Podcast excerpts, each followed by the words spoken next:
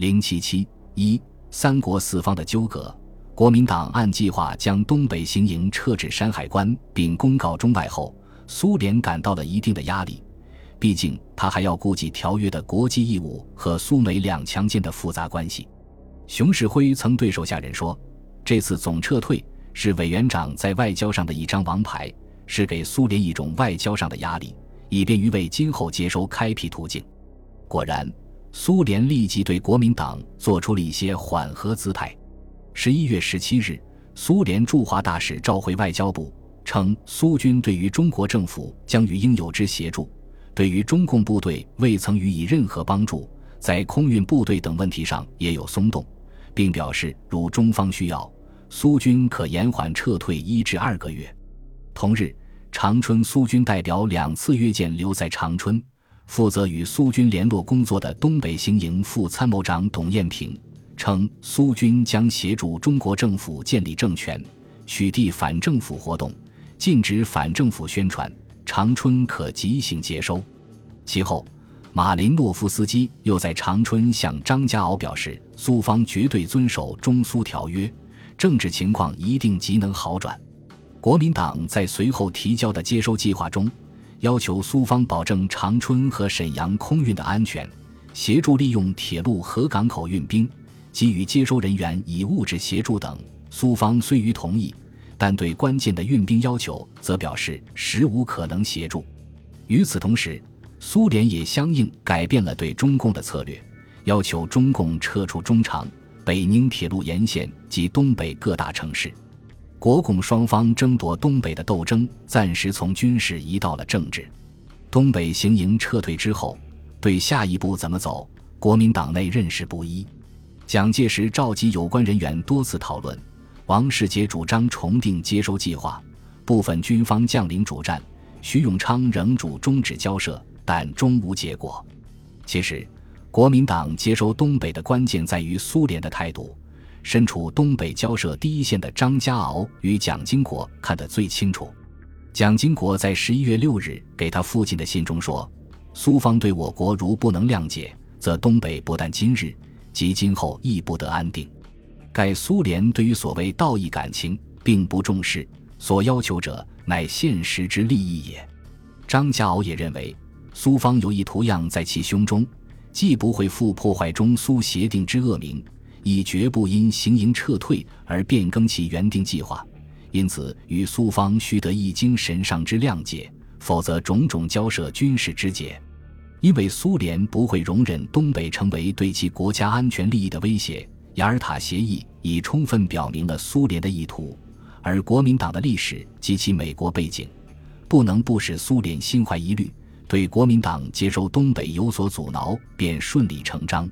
苏联的态度又直接决定了对国共两党何方更为有利，因此，当时如果要使东北局势出现对国民党有利的转圜可能性，在于前述国民党提出的解决方案中，第一案与第三案的结合，极尽最大的努力以外交妥协求得苏联可能的谅解，同时以现有军队控制要点，既以增援做战略展开，不能说如此可操胜算，但至少不失主动性与进攻性。然而，国民党处理东北问题的麻烦在于如何寻求外交与内政间的平衡，他既要遏制中共的发展。又不能因为过分的对苏妥协而引起非议，内心里他倾向于党派利益，明面上又不能不维护国家主权，他始终未能在这两者间找到一个合适的平衡点。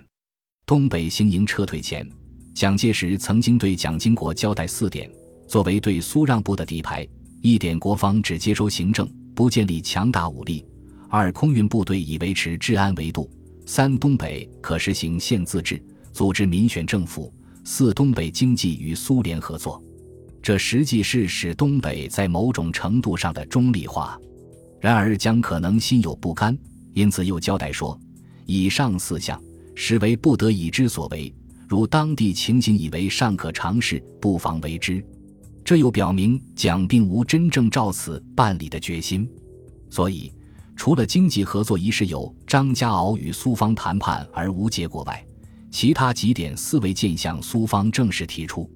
张家敖认为，这几条可在军事、政治、经济三方面与苏方已定心丸，驱除其对于国府之猜疑。在此轮廓之中，无外交当局如能灵活运用，为使不可有意转机，在照此开城与苏方说明，或叫撤退行营为更有效，并为此事的不遂性而遗憾。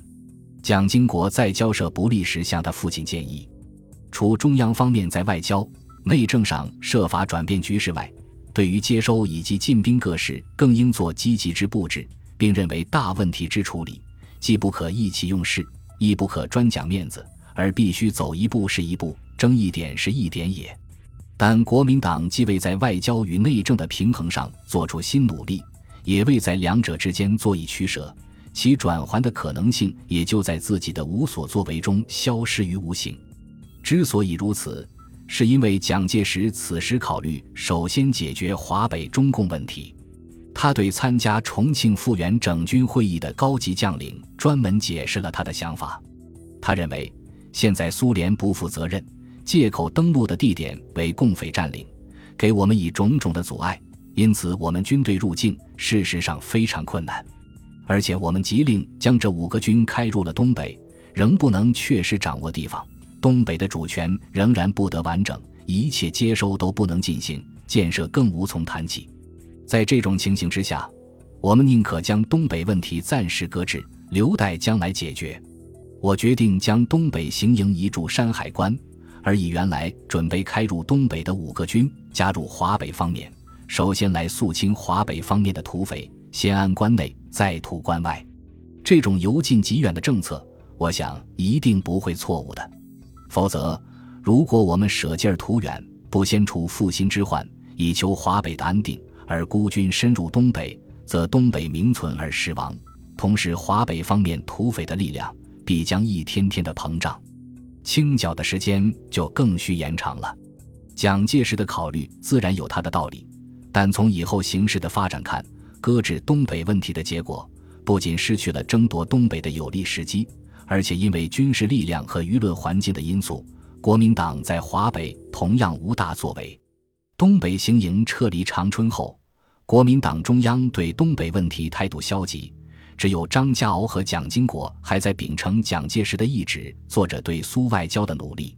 十二月五日，张家敖与蒋经国返回长春后，和马林诺夫斯基首次会谈，苏方对解除非政府武装和非中央政权。组织地方团队及空运等事做出了承诺，并声明其已得莫斯科训令，必须设法切实执行，但实际还是诺而不行。为了打开僵局，使国民党能够顺利接收张家敖返掌前，于十一月三十日在重庆会见董必武，要求中共退出铁路沿线。为此，他表示可向国民党中央建议停战。中共对此表示了积极态度。告张可就国民党军队进驻长春、沈阳问题进行协商，张又以此作为筹码，在长春请马林诺夫斯基劝中共退出铁路线，但如此一来，无异于承认中共在东北的地位，是蒋介石此时无论如何不能同意的。何况张此举事先并未与蒋通气，在张是为国民党着想，体念蒋关怀东北日夜交思。故不但出位之嫌，在蒋却以为张不识政治情形，擅作主张，因此蒋得知此事后甚为恼怒。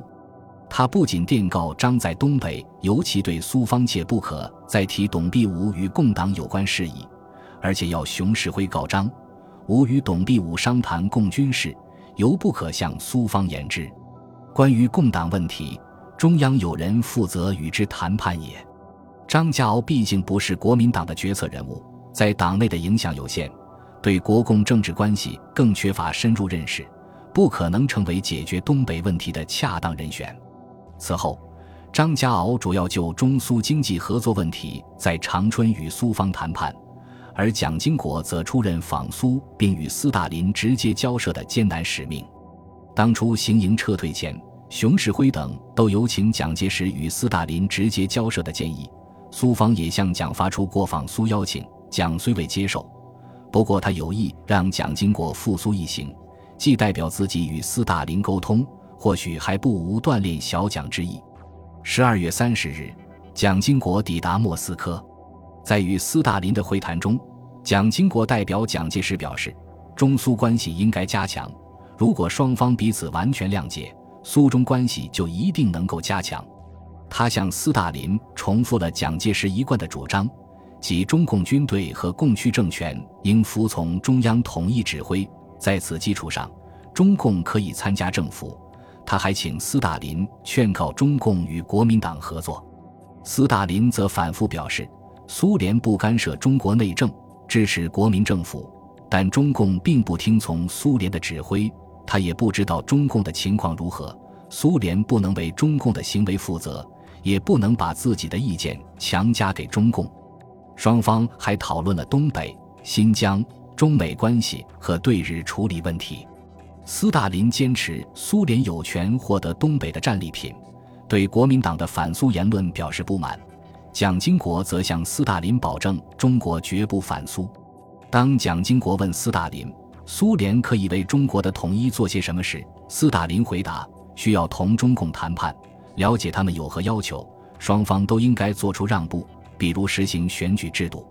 可以说，除了重复支持国民政府的外交辞令以外，斯大林没有对国民党做出任何令其满意的切实的承诺。尤其是在中共问题上，按斯大林的说法，似乎苏联与中共已经毫无关系，令国民党想寻求苏联的支持亦不可得。蒋经国此行一无所获。本集播放完毕，感谢您的收听，喜欢请订阅加关注，主页有更多精彩内容。